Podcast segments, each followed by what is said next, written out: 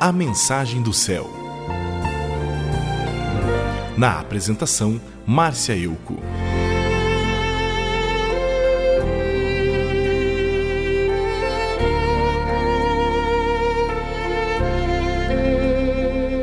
Na Epístola de Tiago, no capítulo 1, lemos que as aflições devem ser motivo de alegria pois são oportunidade de provarmos a nossa fé praticar nossa perseverança.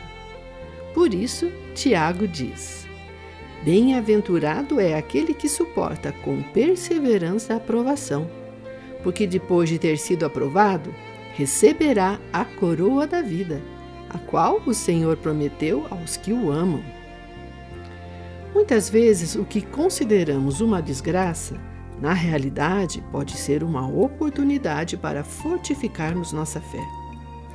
Quando o nosso trabalho faz calos em nossas mãos, a princípio dói e incomoda, mas depois o calo sara e a sua mão fica mais forte e você consegue suportar mais coisas.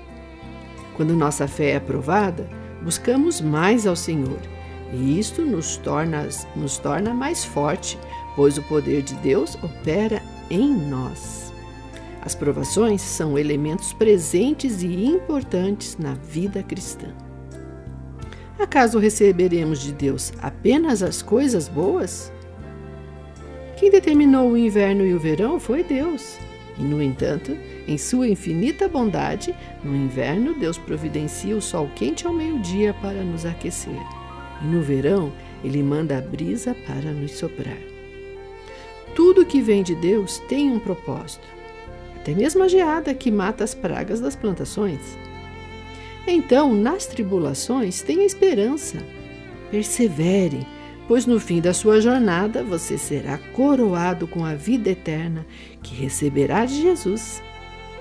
Não diga que seu sofrimento é uma tentação de Deus, pois Deus é cheio de virtude e dignidade.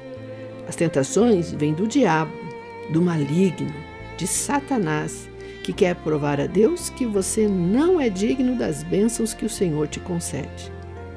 Por isso, Tiago diz para não colocarmos a culpa em Deus como quando somos seduzidos por tentações. Ele escreveu: Quando for tentado, não diga, sou tentado por Deus. Ao contrário, cada um é tentado pela sua própria cobiça quando esta o atrai e seduz. Então, a cobiça gera o pecado, e o pecado, uma vez consumado, gera a morte. Portanto, não se enganem, meus amados irmãos. Todas as dádivas e dons vêm lá do alto, descem direto de Deus. Ele é a origem da luz e nele não há nenhuma escuridão. Então entenda: Deus não nos tenta, mas permite que sejamos provados. Para que você entenda a diferença entre ser provado e ser tentado, vou lhe dar um exemplo.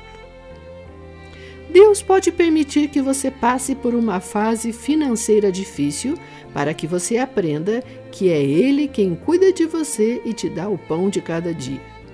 Isso é provação. Mas pode ocorrer que durante essa dificuldade financeira, o diabo lhe ofereça uma maneira de conseguir dinheiro ilicitamente. Isso é tentação. E se você ceder, o diabo estará provando a Deus que você não confia nele.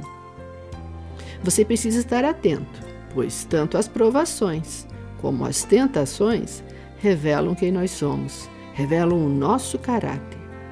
Então não esqueça os sofrimentos são oportunidades de praticarmos nossa fé e provarmos a Deus que reconhecemos que dependemos completamente dele.